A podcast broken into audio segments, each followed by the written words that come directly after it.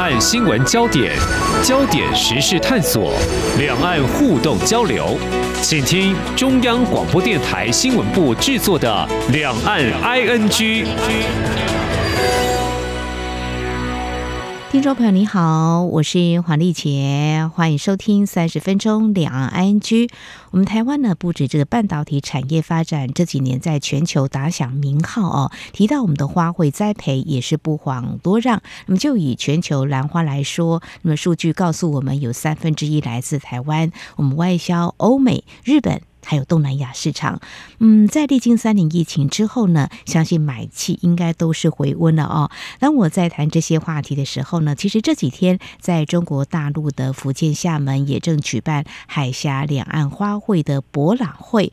呃，其实几天前我在邀访今天我们的来宾的时候，还很担心他很忙，会不会人就在厦门？不过电话中他告诉我，他没去参展了啊。呃，我们主攻中国大陆以外的市场。所以今天很谢谢我们台湾兰花产业发展协会秘书长曾俊碧，百忙当中抽空接受我们的访问哦，谈一谈如何把花农的栽种成果分享到爱花的国度。非常欢迎秘书长，你好。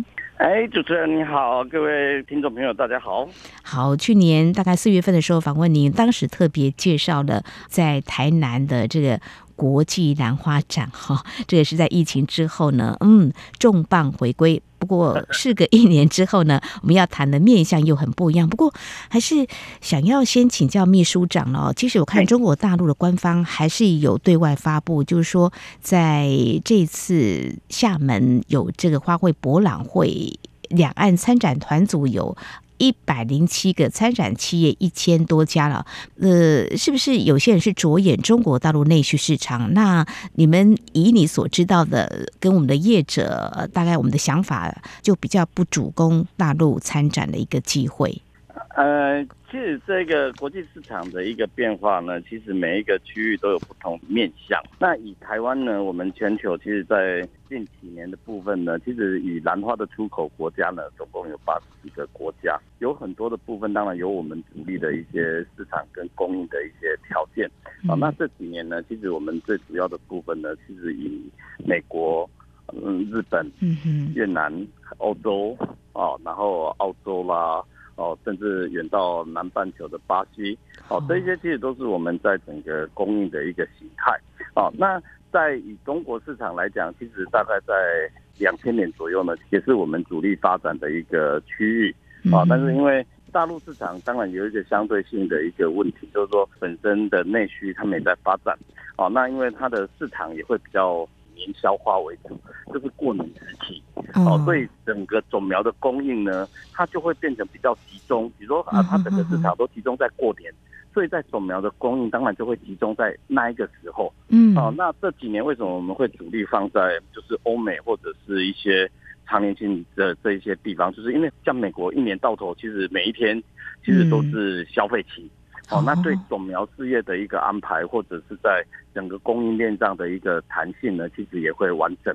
哦，所以这是第一个主因呐，哈。嗯。那第二个部分呢，当然就是说，因为我们在整个市场其实也相对全面性的，比如说我们美国啦、日本啊，或当然越南，像越南其实也会比较倾向以过年市场这边为主。嗯。但是毕竟它算是一个这几年才发展的区域市场。所以它对一些种苗需求，或者在技术上的一个提供，或者是在品种上的一个供应，都算是刚起步。嗯，所以在这一个部分呢，我们也花了很多力气去布局这一个市场。哦，所以这也是为什么这几年来跟大陆这方面的市场相对性的部分会比较没有着力这么深的主要原因。好，非常谢谢秘书长，让我们民众可以了解，在兰花产业发展，针对我们的市场性有做了一些调整哦。当然，面对中国大陆内需市场是一块，那我们行销海外，呃，我们也知道了，我们的年产值高达六十亿的兰花，哈，这是过去的统计数据。当然，每年会有一些我的变化。我们台湾兰花产业雄厚实力是备受国际关注。你刚刚说有八十几个国家。哇，对，真的很不容易哦。那我们的品种呢？知道台湾好像有蛮不错的基因的组合啊。当然，很多还要靠科技嘛，对不对？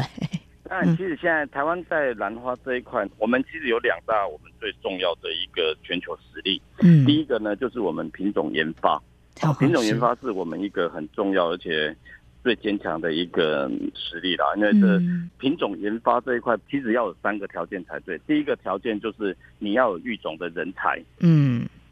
哦，那育种的人才呢？这是我们兰花产业发展的一个过程很重要的累积。所以在产业的这方面的一个连结呢，这是台湾兰花产业呢，其实在育种人才的这一块的部分，我们也非常扎实的在育种人员，这是第一点。嗯，那第二点就是说，第一个你要有非常丰富的亲本。哦，那这一个部分，也就是另外台湾兰花产业在整个发展产业链的过程当中，我们除了说我们自己的原生兰的基础之外，其实这几十年来，我们也从世界各地哦收集了很多各地不同的品种哦来到台湾。那大家也知道说，品种这种东西哦，就算你从其他地方引进来的时候，其实它的适应性其实也很困难。不是，这跟整个产业化几十年来的累积很重要。因为我们之前的前辈，大家引入各地的一个品种进来之后呢，也在台湾这里去驯化，然后去适应台湾的环境。所以后续在我们在取用这些亲本，也能够去应用到我们后续的落实的研发的内在。那第三个呢？大家都知道，现在的品种研发，现在的产品其实是市场导向，而不是生产导向。所以你研发的产品呢，要符合需求。那这个需求就是资讯。嗯。哦，今天我们总不能够说啊，在你看哦，同样的台湾喜欢的品种，不见得就是日本喜欢的。哦，日本可能喜欢，光颜色上其实就有很大的区隔。哦，所以你看，那日本喜欢的是白色，那我们过年过节喜欢的是红色。哦，那这个需求不一样。那欧洲喜欢的又跟美国喜欢的不一样。哦，你看欧洲这一些地方地方小，哦，那他们可能住宅的空间，哦，这个环境区域相对比较小。那美国这一块地方呢，是家里面或土地大，哦，家里面的需求也大，所以呢，光花卉的一个品种，迷迷你型的品种啦，或者是比较大型的大型花、迷你花的需求又不太一样。那东方跟西方呢的这方面需求，像诶欧美刚刚讲的。其实他们比较喜欢把花拿来种家庭、个人，直接把这一开来做布置。但以我们台湾来讲，其实兰花的需求现在大部分都弄在送礼。那送礼的爱短班哦，所以我们花的部分要育种，又育种那一种比较大颗的这一个不同。那这一些都需要资讯。你看，所以我们育种研发的人员，你今天要市场导向，你要知道美国人喜欢什么，欧洲人喜欢什么，这一些的资讯。怎么样去汇整？而且其实说实在的，我们毕竟还是农业，农业在整个人员上的也相对比较保守哦。那所以资讯也会相对比较缓慢哦。那这一个部分呢，就带到协会的功能哦。协会的部分呢，因为刚好也跟这边所有的听众好朋友呢做一个邀请哦。明年呢是我们国际兰展二十周年哦，而且明年更难能可贵的，其实我们从二零零五年。其实就从世界去争取世界兰展来台湾举办，嗯嗯、是、哦。那这一次呢，刚好我们从在二零一四年在南非总算申请了，申请成功在台湾举办。啊、但是二零二零年原本二零一四年在举办的申请是二零二零年在台湾举办。嗯、那大家都知道，二零二零年全球碰到疫情，嗯，所以呢，我们就往后延了一年。一年。那延到二零二一年，没想到变成台湾严重。我们关闭了国门，哦、是，所以呢，我们就 其实好不容易，这也经过相当沟通，在当时的情况因素之下，我们办理了数位的线上蓝站，嗯、哦，但是这一个部分毕竟还是不能够满足，你经过这么长期的一个努力，所以我们在努力去跟委员会这边来争取，他也觉得说，哎，在这个过程当中我们这么努力，嗯、所以呢，我们。终于又获得了再一次的举办权的机会，也在二零二四年，就是明年。明年，所以明年非常欢迎大家来到台南哦。我们第二十届的国际兰展跟第二十三届的世界兰展，同时都在台南这里举办，非常热闹，刚好又结合台南灯会。听众朋友，先听为快，掌握这样的资讯。对，那为什么要讲到兰展这一块部分？其实就是一个很重要的一个平台，因为刚刚讲了，我们育种的部分必须要有人才。是必须要有品种，更要有市场资讯。哦，那这个市场资讯呢，其实就借着我们举办南展的时候哦，哦，然后各个业者呢，他们把他们各式新奇的品种，可以借由这个平台来做展出。嗯、那在展出的同时当中，因为台湾的能量确实也非同一般，所以每次我们办南展的时候，世界各地只要想做兰花的人，其实也会来到台湾来看看，说台湾又有什么出了什么新的品种，或者有什么样不同的一个形态。嗯，所以你看，从第一届二零零五年开始累积到强大的一个口碑，那也提供了台湾的业者在这方面展示品种非常棒的平台。是，那当然也让全球想要发展兰花产业的这方面的业者都能够借由这段时间大家来参与。那这一个部分提供了一个很有效率的是这样。嗯嗯，真的很辛苦。重要的一个形态，没有错。非常谢谢秘书长先告诉我们这段消息，是在明年二零二四年的也是三月吗？呃，对，从二月二十四号开始到三月十号，OK，六天。好，先把这个资讯告诉听众朋友。其实这个问题我刚刚也很想提问啦，就是说，哦，这个市场掌握其实不容易啊，八十几个国家面向八十几个国家，那你要育种其实也要时间，不是说你现在种几天就可以 OK 的。这个。好像要几年的时间吗？就是一个新的品种的育成，一个一个品种的育成哈，对，只要短则七年。对呀，而且还不是说一个品种一出来它就可以用。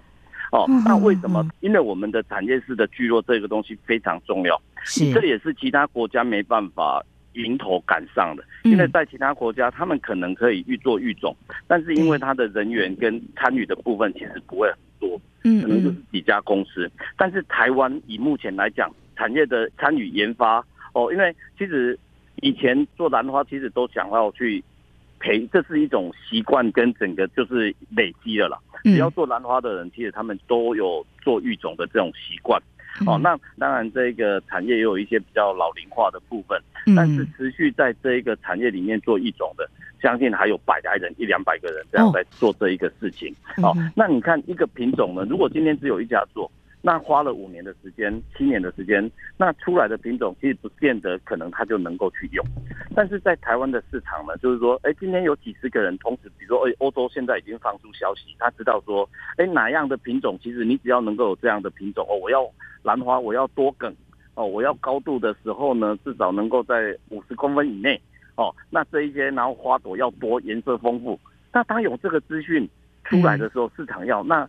我们有生意做，那业者、农民在育种的方向，其实就会被导入这一块部分。嗯、那同时几十个人这样做，经过五年之后，可以想，哦，虽然很多可能不适合，但是还是有很多其实可以被确中药品。嗯哼，那这一个部分，第一个就是育种出来的那一个种类变丰富了。第二个部分，当然所有育种还是要适应当地的气候。那在测试的这个过程当中呢，在这一个部分，我们学员单位然后以及国外的这方面专业，其实也都同步在进行。所以也让这一个基础都是一个模商业的模。大家也希望说，呃我育出来的一个新品种，到最后要走到量产的阶段。嗯，哦，所以很多过程当中，哎，这个新的品种它的开花性好不好啦？哦，它的交通运输的过程当中会不会出问题啊？嗯，生产的速度快不快啦？嗯，哦，储备的阶段好不好做啦？哦，那这一些都需要时间来测试。哦，所以也就是说，台湾其实就是提供了一个非常重要的研发能量。这也是为什么每次兰展的时候，国外的买家他们为什么都要来这边看？因为自己的他班呐，哦，倒不如来到台湾，我一看就能够这么多，对，研发的步骤。哦，那而且台湾这样因为台湾的兰花产业哈，嗯，做兰花的人一开始就是国际人，其实从哦怎么说呢？就是你看哦，三十几年前做兰花的人，他就要到各地去引进新的品种哦，而且早期做兰花的人，其实说实在，经济条件也会比较好一些。对，我我想说这个投资成本应该也不小了。当然当然，而且是其实是累积啦，哦，是累积的过程。那。刚开始的，其实投入这个兰花的人呢，兰花人也是国际人，嗯，因为他们刚开始投入的时候，其实整个资讯其实都是要从国外的获得，所以这也得力于说我们现在在做国际事业的时候，因为你看要达到八十六个国家，在短短这么几年，也不是一容易的事情。对，但是这一个其实是产业化的一个连接过程当中，其实我们早就知道说，哎。早期其实就美国其实有兰花，甚至你看远从巴西，我第一次从台湾飞巴西飞了四十四个小时哎、欸，那时候哦，所以这一块的部分哦，但是我们的前辈，我们的前大家的累积之后，我们对于市场在哪里，我们已经有一个蓝图了。所以兰花的这一块国际人，当我们在建立之后，我们设立了这个兰展之后，也让其他不同的国家都能够来到这里。而且国外的人来到这里，你看我们都是师傅领进门，大概讲家文那东最厉害。哦，国外的人你看可以跟他交流这样子。对，以前的部分我们要去找国外的客户，你看我们要千里迢迢先去国外，他们现在会来客户这边。对，现在是国外的人先把他引到我们这边来之后，是那大家就会接触，接触之后业者这边接触完之后就会交流、嗯、拜访、嗯，然后生意的连结。你看在整个效率。其实是一个非常正面的一个运行方式，这一个部分是很重要的一个产业演变的一个历程啊！真的不容易啊！前辈筚路蓝缕开路啦，让这个一代接一代。因为我看有一些兰花业者都已经传到二代三代，我们真的，这个其实兰花的二代哦，其实也比较跟其他农业的二代会比较，因为毕竟累积了一些实力，而且二代呢，其实也是因为说，诶，因为一代的努力也建立了一些成果，累积了不同的一些资产。那在这一块，像二代，其实在后续的教育以及接触国际面的这一些面向，嗯，其实就变得二代也很乐意来承接在一代的成果，而且二代其实因为接受的教育更加丰富，哦，他们在外语能力，他们在国际的接触上，其实也都为这个产业注入另外一股心血，所以我们现在很多的这些国际上的交流，其实很多都是二代，甚至他们很多公司的二代，哦，他们甚至在美国。哦，在其他上面都已经有设点，那这一些其实都让我们市场就往外去扩散。没有错，非常谢谢我们台湾兰花产销发展协会秘书长曾俊碧的分享哦。这一路走了还不几十年哦，那一代传一代哦，因为当大家。现在好像各领域都缺工，都很担心人在哪里，人才在哪里。像你刚刚提到，就是说我们兰花呢，行销全世界呢有三个很重要的支点，就是呃育种的人才，这也蛮重要的。你看一个育种，我们要选定了，要花这么久的时间。我还记得在去年我们访谈的时候啊，呃有提到我们的花呢，呃行销到很多国家，但是呢有一个国家呢是。我们的对手哦，你说荷兰、嗯、对不对？对。那现在各凭本事嘛，哈。那我们当然会把这个当成激励自己更往前了，哈。所以，比如说这个品种的育成是非常重要，一直要开发嘛，哈。那现在这个问题的话，我们应该算是信心满满。还有什么会觉得？其实，其实在这个过程当中呢，嗯、其实因为荷兰在整个园艺产业的发展的期程，其实比我们久了久。兰花只是在一个阶段的一个过程，那刚好也是碰到我们的强项。但是其实我们跟荷兰其实不只是竞争的对象，其实我们也是合作的对象。其实我们算是一种竞合关系。因为刚刚讲的，其实包括品种研发，虽然他们有一套很严谨的一个模式，但是其实他们很多的品种还是跟台湾这边还是建立了合作的机制，大家在供应链还是建立了这样的一个供应。那另外一点呢，其实。全球的市场也得力于荷兰的投入，怎么说呢？其实我们的兰花的产业起步比荷兰早，荷兰的兰花产业大概从两千年那时候其实才开始，而且早期我们台湾最稳定的市场，当时因为兰花主要我们就出口到美国跟出口到日本哦，而且兰花的产业其实是日本导入到台湾这边来，所以当时我们的市场其实就只有两个地方，最主要其实就是日本跟美国，但是荷兰进来最大的好处。荷兰的园艺事业、花卉产业呢，其实他们就是一个国际型的一个行业。也因为有荷兰的导入之后，市场一下子就全开了。哦，哦，那全开之后，刚好第一个品种的来源，当时都在我们手上。那另外还有一个，就是包括我们每年举办兰展的这个兰花园区，也是当下最重要的一个兰花园区。我们这个园区有一百七十五公顷。刚好就是在两千零四年设立之后，我们建立了一个非常完整的产业供应链的一个产业聚落。嗯，所以当全球市场在打，因为荷兰市场拓开这个市场之后呢，刚好我们的产业聚落也形成，哦，我们兰花能量也爆发。嗯，哦，所以在整个供应链上这个部分呢，其实也是大家彼此创造出来今天的世界的这样的一个兰花蓝图。哦，那当然走到现在。其实这一次的俄乌战争影响之下，因为它直接影响的是对欧洲天然气的供应。其实荷兰在这一块，其实它也受伤的也很深哦，因为它的成本高涨哦，甚至有一些产业因为天然气的供应，有些甚至就没办法供应，成本可能太高。哦，嗯、所以在整个全球这一块的部分呢，相对的对我们来讲，后续面对到的挑战，其实像现在兰花产业，其实在市场上的部分，我们还是有我们必须要克服的一些事情。哦，毕竟现在的经济成本也都比较高涨，比较缺工的问题，当然也会也是有吗？也是也都有了哈。那相对的自动化的提升，哦，那设备的稳定也都可以解决我们一部分的一些，至少不是全部都是劳工的这个阶段。而且大家也知道说，花卉呢，其实它并不是一个必须的一个产业，是生活经济的一个提升。嗯，所以其实从两千年的疫情的时候，在整个部分我们大概衰退了百分之十，毕竟当时的整个运费成本，而且都高涨。哦，那塞港的问题呢？没开，对，各方面其实一连串的。但是到二零二一年以二零二二年，它就爆发，而且成长现在每年大概都成长百分之六到八。哦，那今年的部分呢，有一点回到就是二零一九年，就是疫情哦，疫情前，嗯哼哼。哦，但是这一个部分其实当然有它大环境的因素。哦，就是包括现在的通膨的问题也好，哦，或者是成本的一些高涨也好，嗯，但是在整个数字上的水平，其实就跟二零一九年疫情还没爆发的部分，其实是维持一样的。哦，所以我们其实在这后续的部分呢，市场的开阔其实它还是热络的，因为毕竟它跟生活的条件其实是走在一块，是。然后我们的市场的这一块呢，相对性我们也比较全面，并没有说哦，我们就着重在哪一个市场这一块哦。然后我们跟市场的互动的资讯的回馈呢，我想这一个部分也是很及时的。哦，那所以说后续我们对于如何让我们的成本啊，或者如何让我们的品质能够更加提升啊，那成本的降低呢，能够更加掌握，或者以整体的方式能够。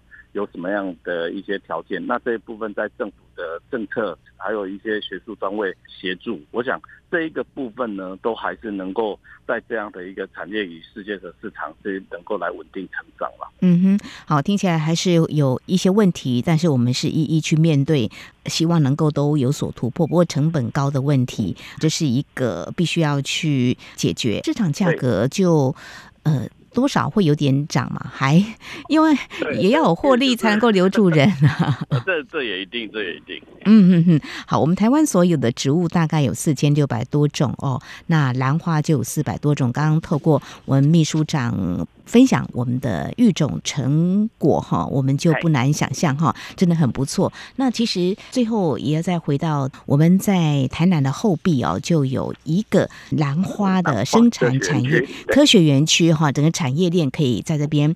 包括这个海外都会趁着兰展的时候就会来台湾看看交流。不过，呃，如果说面向中国大陆，呃，我自己认识的同业，大概在十年前已经做了这样的报道，在福建漳浦那边就有一个仿我们台湾兰花生技园区，还盖展览馆啦，办国际兰展。对秘书长来说，其实这都不是新鲜事了哈。会不会有那种后有追兵的感觉啊？因为这件事情应该要从两千。零七零八那时候，其实就是在整个，因为当时呢，台湾能够在整个后续世界上的市场去开阔，其实有一个很重要的政策，就是当时两千零四年，美国也开放了，就是我们兰花可以戴戒指出口到美国，这是一个很重要的里程碑。是，好，那。在这样的元素之下呢，其实大陆这边好像我如果没记错，大概好像在两千零七年两千零八还是两千一零年的那一个阶段，他们也是遵循着我们这样的方式，也申请了美国。好，那其实确实也有获得美国的同意。但当时呢，在当下的部分，我们其实也很紧张，大陆的这样的形态会不会来就冲击到我们在美国后面的市场？嗯。但是在这个过程当中，就如果刚刚讲，其实大陆长期它发展的是内需市场，所以它的品种呢，其实就会以内需市场的需求为主。哦。那另外一件事情，就是因为内需市场又比较单一，就是以年货，当时还是以过年过节这方面为最主要的市场。嗯。那过年过节在华人的社会里面，主要都是以红色为比较代表性的颜色。是。哦，所以在大陆在整个兰花的品种的发展的过程，其实会是比较单一的色系。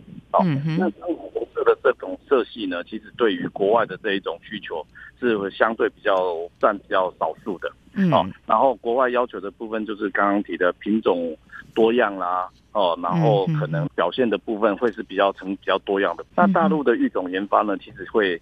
少了就是没有台湾的条件，其实他们还是商业性的方式，就是在主培的扩大，嗯哦，就是说，哎，这个品种就适合大陆的，所以他们在主培的这一段呢，去如果在这个品种去把它商业化，哦，所以他们在育种研发的这方面能力呢，算是比较没有的，哦，所以在整个市场的一个区隔呢，这一块的部分会是比较，就所以这十年来美国的市场其实大陆要往那边其实也比较少。哦，那因为它主要有内需，它的产业聚落其实现在以大陆来讲，因为它现在来讲区域幅员很大，像以福建那也，甚至到上海、吉林，那这一些在产业聚落或者什么供应上的部分，其实。都是比较各自独立的哦，哦，所以在产业聚落这一个部分，就是形成的聚落条件就会也会比较缺乏，这对市场的供应、国际的供应这边呢，就会有不同的一个走向。所以说，在国际市场的部分，从二零一零年那时候的担心。哦，那渐渐从历经这十几年的市场的这种考验，其实大家也各自在各自的市场这边来努力。那另外这几年为什么说大家往大陆市场相对性的比较少？就是说，因为一样是种苗，那因为他们种苗的供应以大陆这边自己起来的部分，相对在他们自己的生产成本或者他们自己的因应的部分呢，其实他们已经对国外的需求的采购就相对会比较少。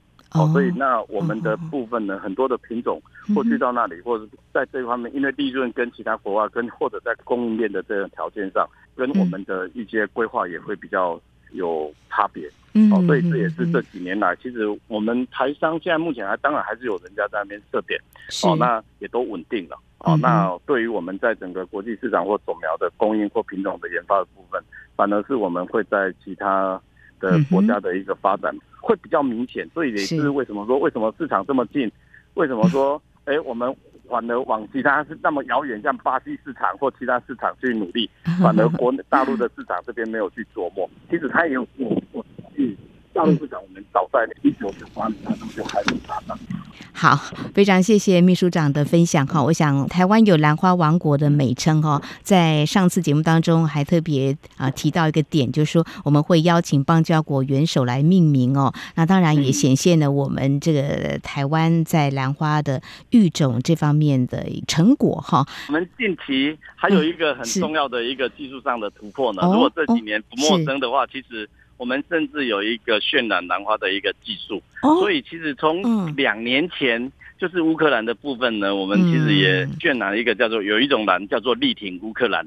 哦，那 那这个乌克兰其实就是以乌克兰的国旗，然后我们结合现在纳米的技术，然后渲染在我们兰花的花色上。那这几年这一个发展的很棒。哦，所以其实不只是国企啦，哦，那甚至还有一些我们比较各地的代表的一些大家想自入性的一些色彩，或者甚至 local 哦，那这几年每一个国家来到这边的元首。哦，其实我们也都以这样的方式在进行。那甚至给跟大家预告一下，甚至明年呢，其实来参与我们世界兰展，也的现在已经注册的部分将近有六十个国家。我们甚至也会针对这六十国家的国旗呢，我们跟我们台湾的国旗这边结合，然后我们以渲染技术的部分呢去做这样的一个呈现。哦，所以我们就是有一个 国旗的兰花海，也表示我们对各国来的这一些的嘉宾呢，欢迎的一尊重啊。嗯，是好，大家拭目以待，很期待哈。明年的二月份的时候，就可以到我们的台南后壁，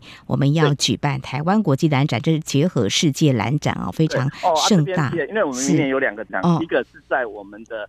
台南高铁站就是大台南会展中心，是。刚好那个时候其实也是台湾灯会，所以白天看兰展，晚上看灯会。那另外在后壁这一边呢，也是太棒了，就是原本国际兰展的这边举办，那两地是同时开展，啊，都是二月二十四号到三月十号。OK，好，我们台湾是蓝岛有兰花王国哈，这样的美誉我们要一直呢，呃，让它呢在世界打响名号哈。那你们真的是最美丽的这个我们的外交大使啦，我们 兰花真的很厉害哈，现在还结合了科技。好，非常谢谢我们台湾兰花产业发展协会秘书长分享呢，我们会持续来保有兰花王国的美誉，强化育种的强项实力。我们一些优质品种啊、呃，会继续。在台湾，那么有更多这个买家会到我们台湾来，非常谢谢秘书长您的分享，也期待明年对爱花的朋友可以到台南来欣赏。谢谢秘书长，谢谢您，谢谢。